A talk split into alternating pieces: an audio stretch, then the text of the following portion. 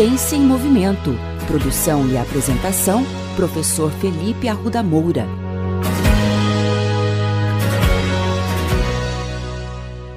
Olá, bem-vindos de volta a mais um episódio da coluna Ciência em Movimento. Você chegou à meia-idade e com ela veio junto a famosa barriguinha de chope.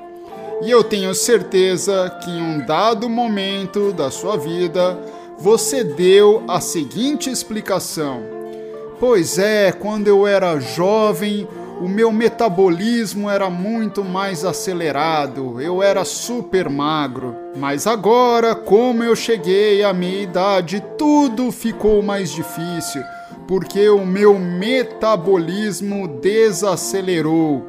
E com a desaceleração do metabolismo, eu fiquei mais gordinho e o meu organismo funcionando de uma forma lenta, fica muito mais difícil de emagrecer. Se você já deu esse tipo de desculpa para alguém, pode parar agora, porque um estudo que saiu esse ano da famosa revista científica Science mostrou o completo contrário. Mas antes de falar sobre esse assunto, eu tenho que explicar para vocês qual que é a ideia do metabolismo. O metabolismo é o conjunto de transformações que as substâncias químicas sofrem no interior dos organismos vivos. O termo metabolismo celular é usado muitas vezes em referência ao conjunto de todas as reações químicas que ocorrem nas células. Essas reações são responsáveis pelos processos de síntese e degradação dos nutrientes na célula e constituem a base da nossa vida. É justamente esse conjunto de reações que permite o crescimento, a reprodução das células, mantendo as nossas estruturas e adequando respostas aos nossos ambientes. O metabolismo é normalmente dividido em dois grupos, o anabolismo e o catabolismo. O anabolismo são as reações químicas que constroem, ou seja, produzem nova matéria nos seres vivos, novos compostos a partir de moléculas simples. Então, por exemplo, a síntese de proteína no tecido muscular. Já o catabolismo são reações químicas destrutivas, ou seja, quando há uma quebra de determinadas substâncias. Por exemplo, a quebra da molécula da glicose, que é transformada em energia e água. Quando o catabolismo supera em atividade o anabolismo, o organismo perde massa. E quando o anabolismo supera o catabolismo, o indivíduo tende a ganhar massa, crescer. Nesse sentido, quando as pessoas falam que o metabolismo desacelerou para manter as suas condições vitais, elas querem dizer que o catabolismo diminuiu. E de fato, se o catabolismo diminui, essa pessoa vai engordar.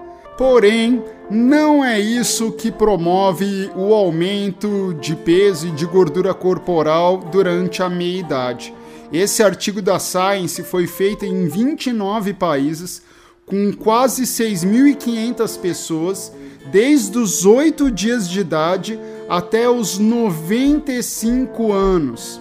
E eles mostraram que o metabolismo permanece sólido como uma rocha durante a meia-idade. De acordo com um estudo, nós temos quatro fases da vida metabólica.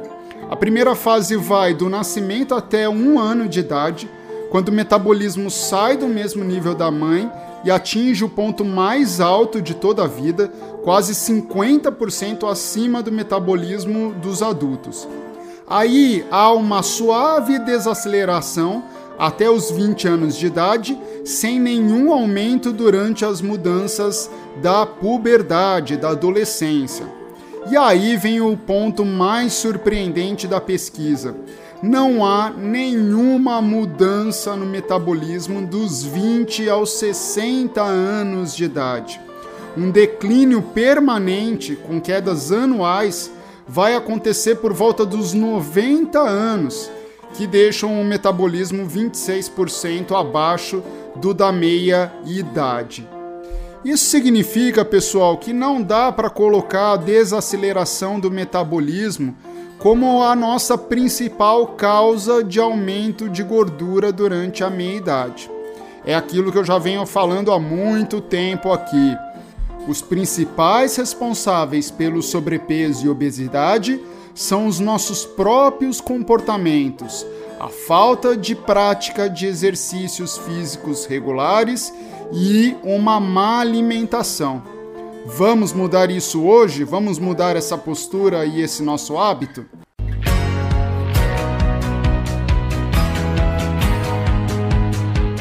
Ciência em Movimento. Produção e apresentação: Professor Felipe Arruda Moura. Contatos com essa coluna pelo e-mail ciênciaemmovimento.el@gmail.com.